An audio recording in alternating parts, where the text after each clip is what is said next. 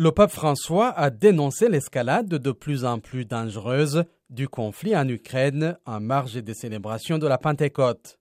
Je renouvelle mon appel aux dirigeants des nations. S'il vous plaît, ne conduisez pas l'humanité à la destruction, a lancé le souverain pontife depuis la fenêtre du palais apostolique devant 25 000 fidèles réunis place Saint-Pierre. Samedi, lors d'une rencontre avec des enfants au Vatican, le pape de 85 ans avait confirmé son désir de se rendre en Ukraine tout en expliquant vouloir attendre le bon moment.